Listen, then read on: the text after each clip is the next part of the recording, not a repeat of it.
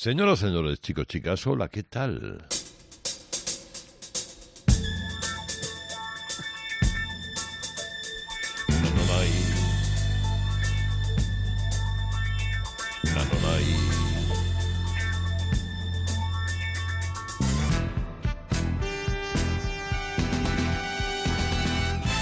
Comienza Radio Carlitos Edición Deluxe.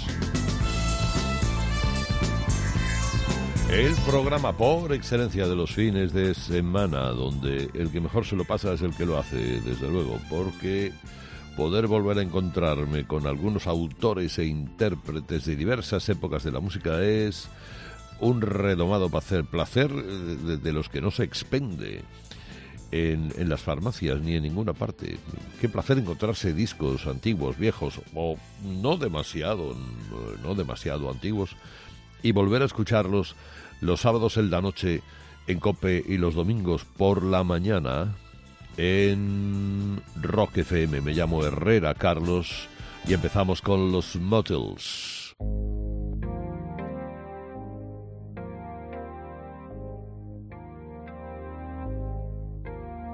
We walked the loneliest. We smiled without any style. We kissed all together wrong. No intention.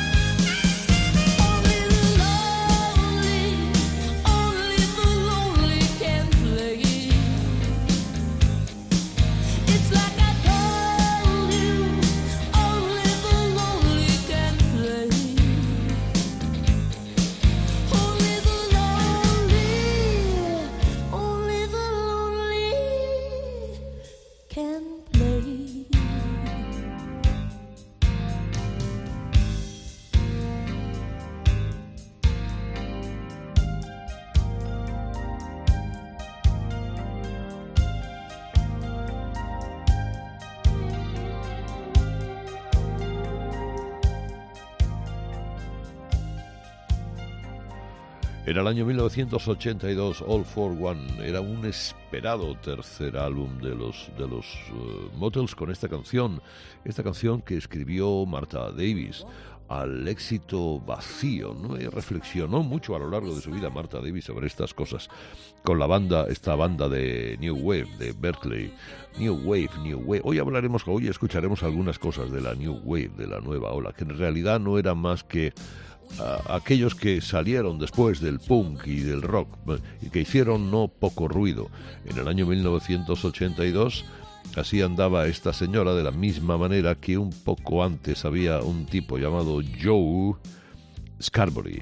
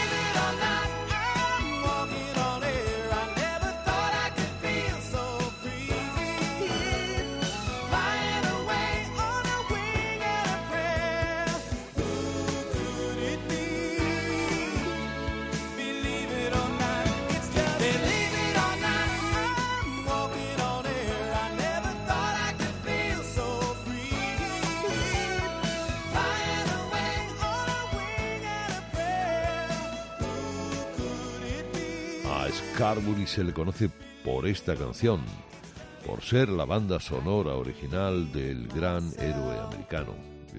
¿Qué era el gran héroe americano? Era una serie, una serie de televisión de superhéroes. Era, la verdad, comedia dramática que duró un par de años nada más, entre el 81 y el 83, y era muy cómica porque en realidad era unos extraterrestres habían dejado un traje de superhéroe a un tipo, pero perdió el libro de instrucciones, ¿no? Y entonces eh, lo utilizaba con mm, prueba-error y le salían las cosas de alguna manera regular. Bueno, este, este tipo que tiene un aire a John Ford Cole y algunos más, obtuvo esta canción, prácticamente nada más. Tiene más cosas, ¿eh? pero esta es la canción que eh, ciertamente dio la vuelta al mundo. Menudo éxito en aquel tiempo. Me voy más atrás, con una banda de Florida, al año 68. ¿Quién se acuerda de Classics 4?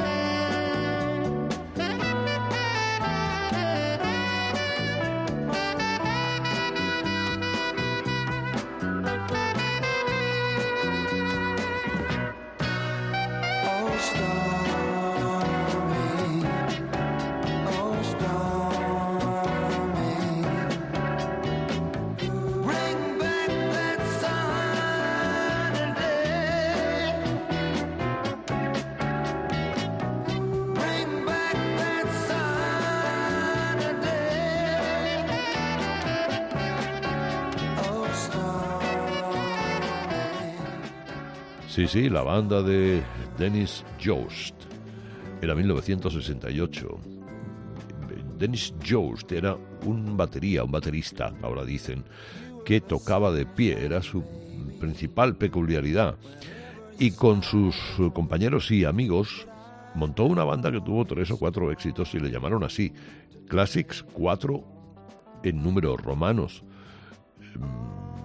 David Jones murió, pero ellos siguen, los demás van, encontraron a otro batería, y siguen por ahí. Si uno va de repente a la Florida, se los encuentra en algún pub o en algún lugar, en, algún lugar tocando canciones del final de los 70 y principio de los 70. Estamos en Radio Carlitos, edición deluxe, escuchando a unos y a otros, por ejemplo, a estos llamados The Stories.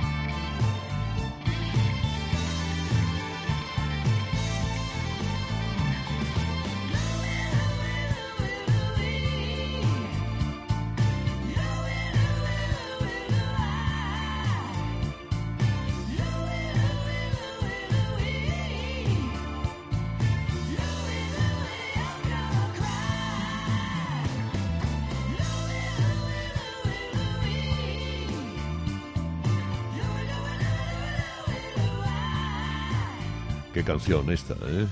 Qué canción. La original es de Tony Wilson, al que hemos escuchado algunas veces. Tony Wilson era integrante de la banda británica Hot Chocolate.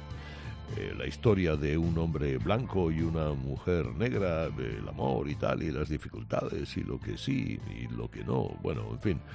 Eh, Luego lo grabaron los Stories. Y cuando lo grabaron los Stories, que son estos que hemos escuchado, fue número uno en Estados Unidos. Era el principio de los 70.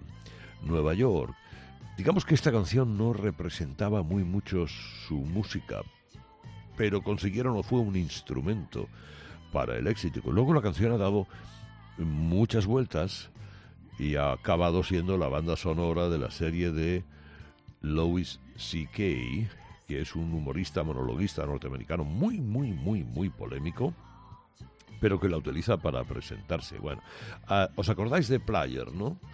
Bueno, Player, antes de ser Player, se llamaban The Players.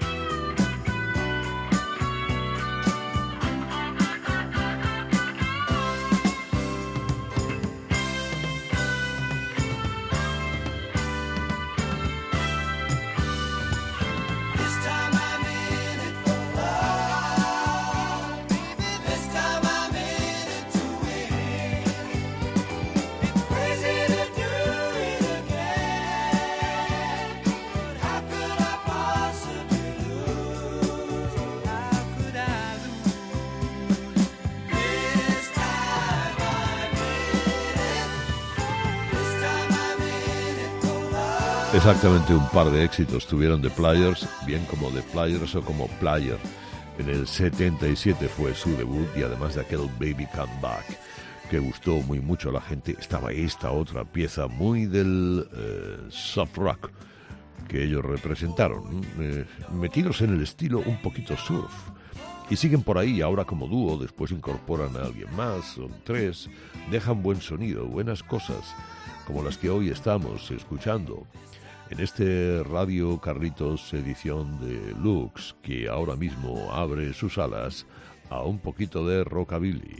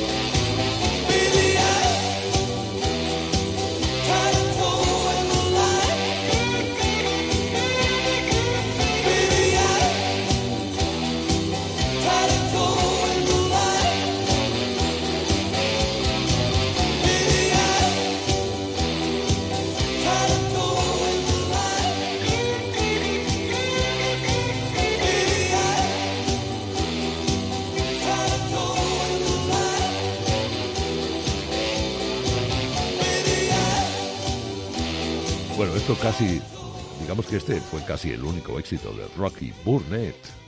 El apellido Burnett suena porque eh, Rocky Burnett era hijo de Johnny Burnett, eh, que murió muy joven, muy joven.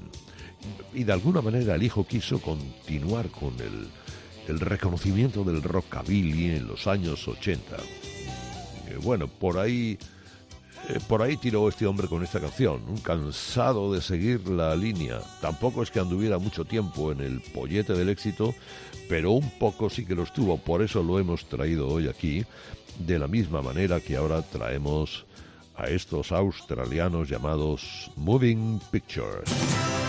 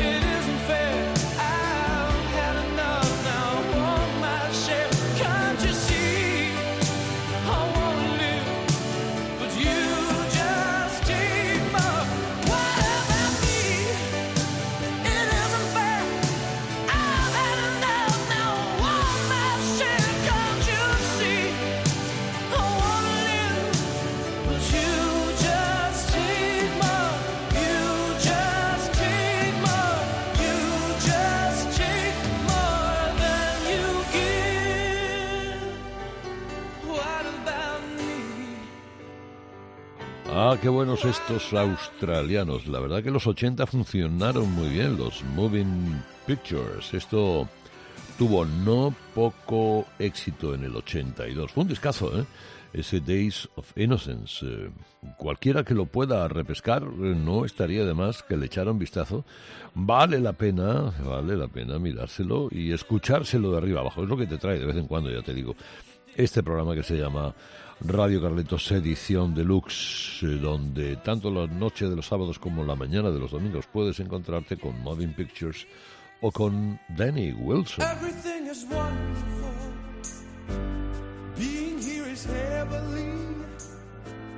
Every single day she sends, everything is free. I used to be so careless. As if I couldn't care less. Did I have to make this mess when I was Mary's friend? Suddenly the heavens.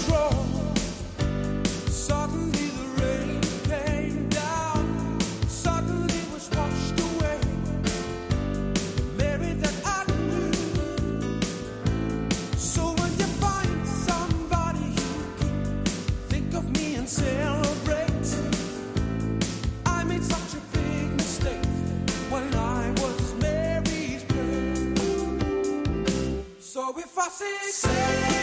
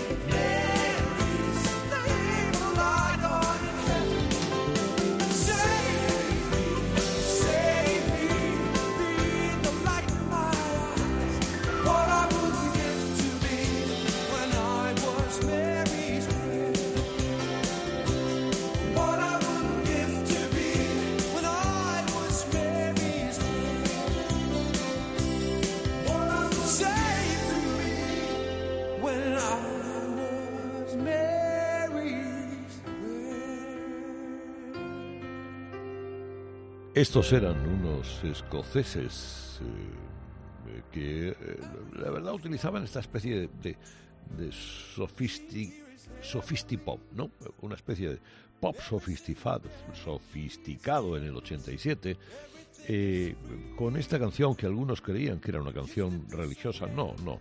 Eh, tiene un poco el sonido de Steely Dan, si os fijáis. Y es el título de una película, está basado en el título de una película, el nombre de ellos, del grupo, de Frank Sinatra, Meet Danny Wilson. Bueno, pensaron en llamarse Meet Danny Wilson. Eh, no tuvieron, tuvieron algún problema con la productora y luego finalmente se llamaron Danny Wilson. Anteriormente a llamarse Danny Wilson querían haberse llamado Spencer Tracy. Pero los herederos de Spencer Tracy tampoco les dejaron llamarse así. Con lo cual dijeron, oye, mira, Danny Wilson y del tirón y me alegro mucho de saludarte.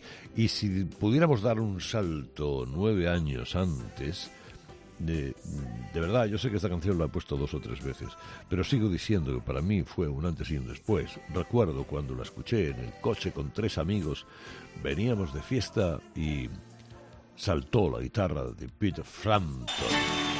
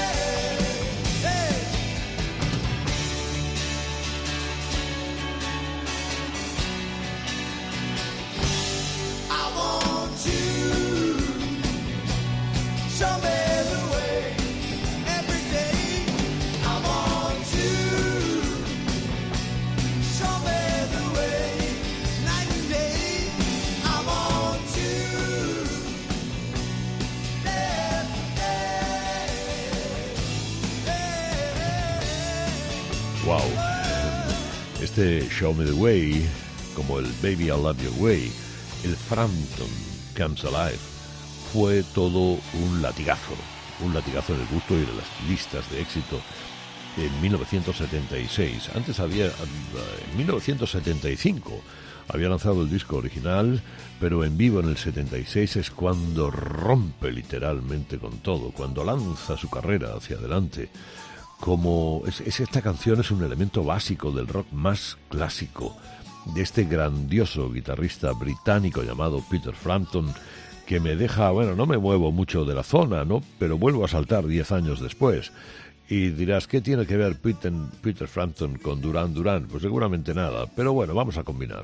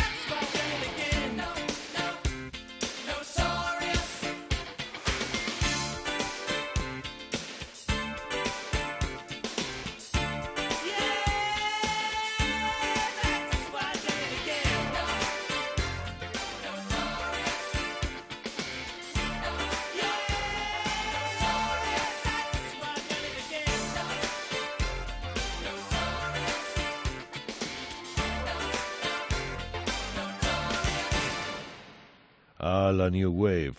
Vaya la New Wave y esta- la notoria New Wave. Era el cuarto álbum de Duran Duran en 1986. Digamos que Duran Duran era New Wave. Era nueva ola, pero no se quedaban ahí, eran algo más. Esto fue cuando Andy Taylor y Roger Taylor se marcharon de la banda y entonces la banda confió la producción a Nils Rogers eh, y se nota porque tiene ese se nota en el tonito funk de, la pieza. Cuidado que estos tipos han vendido 100 millones de discos y no, en fin, bueno, oiga, entran dentro de lo que algunos llamaban el síndrome Bee. ¿Qué era el síndrome de?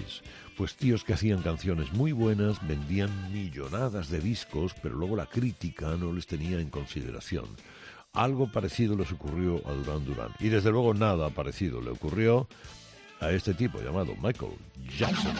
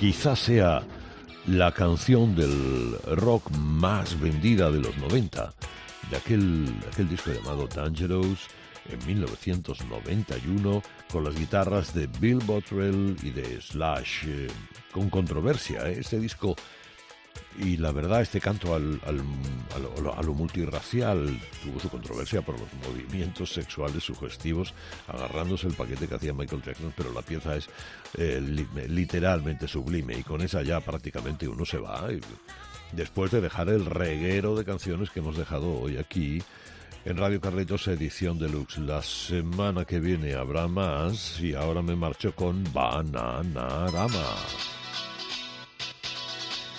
Wow, la canción de Shocking Blue llamada Venus en el 79, pop británico que estaba que lo tiraba. Feliz fin de semana, os habló Herrera Carlos, o lo que quede de fin de semana. Un abrazo.